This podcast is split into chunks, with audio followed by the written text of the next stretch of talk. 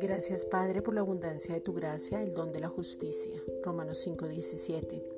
En esa abundancia de Cristo mismo recibimos sanidad divina ya establecida, primera de Pedro 2.24, la salud divina, Isaías 53 versículos 4 y 5, la sabiduría, Colosenses 2.3, la manifestación de la bendición en todas las áreas, Efesios 1.3, la paternidad, Romanos 8 versículos 14 al 15.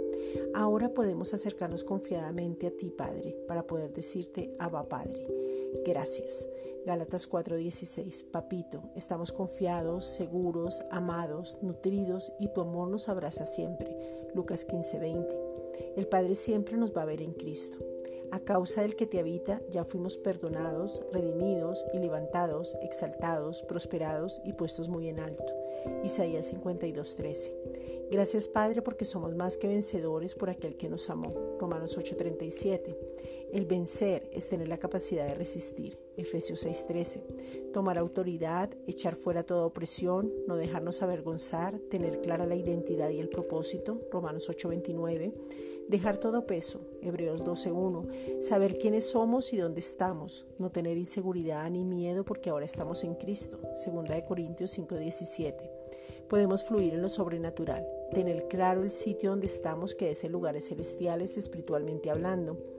Vienen nuevos tiempos donde vamos a ver lo que nunca hemos visto. Este es el tiempo aceptable del Señor. Segunda de Corintios 6.2.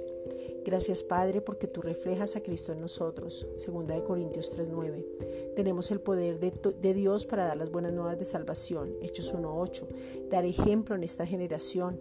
Nuestra fe está basada en la palabra, o sea, en Cristo mismo, porque Él es la fe. Hebreos 12, versículos 1 al 2. Cristo permanece por encima de cada circunstancia. Colosenses 1.17.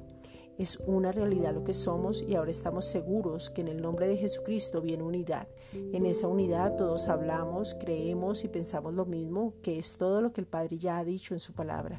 Efesios 4.3. Revelación, gloria, poder, manifestaciones, denuedo, sabiduría práctica para vivir, palabra revelada. Vamos a mostrar al mundo entero que Jesucristo basta para un nuevo tiempo.